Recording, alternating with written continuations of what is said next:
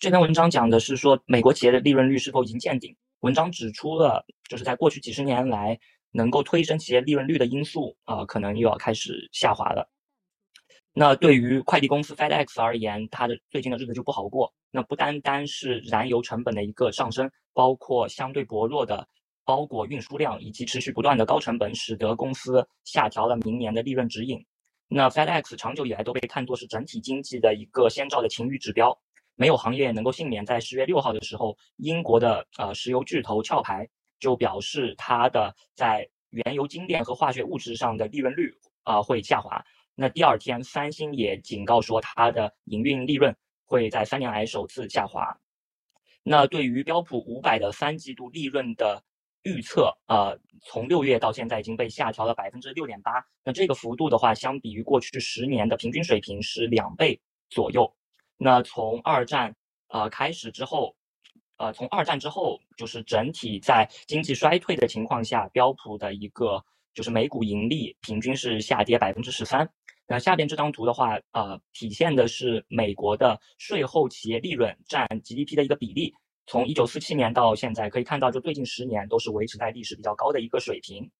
啊，那在过去几十年来，呃，这种衰退引起的周期性的下跌往往是短暂的，因为有很多强大的结构性的力量，使得企业的利润能够不断的相对于 GDP 不断的创新高，就是刚才这张图所展示的。那一些过去这种推动利润的引擎，现在开始已经啊可能反转了，包括其中之一是全球化，因为现在啊因为一些地缘政治的关系，这个全球化已经开始停滞了。那明年的话，预期全球的贸易仅仅会增长百分之一。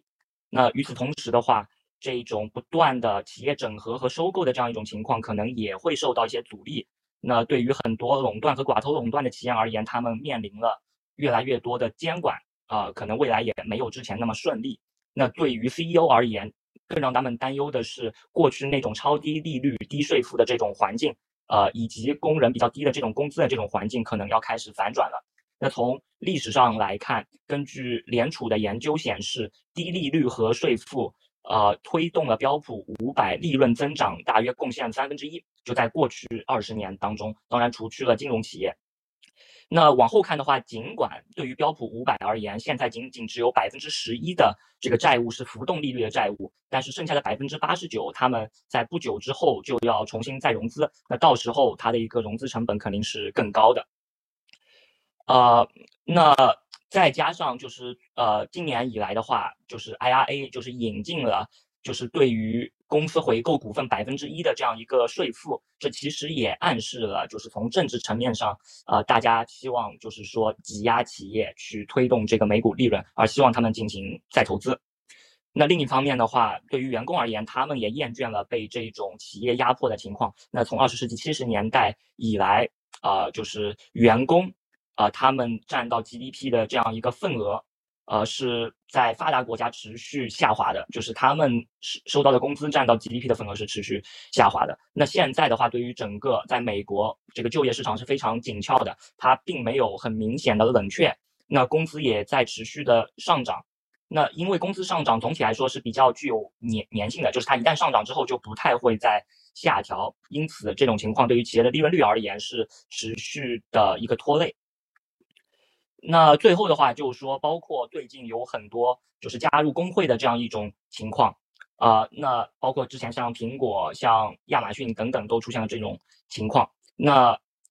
那现现在的话，尽管就是工会，呃，在二十世纪下半年下半世纪的话，它持续处于一个走弱的一个趋势，但是最近的话，它面临了一个小幅并且显著的这样一个。反反弹就是趋势总体还是比较好的，有越来越多的人加入工会，所以他们的权益会受到保证，因此对于企业的在员工上的开支可能不会明显的下降。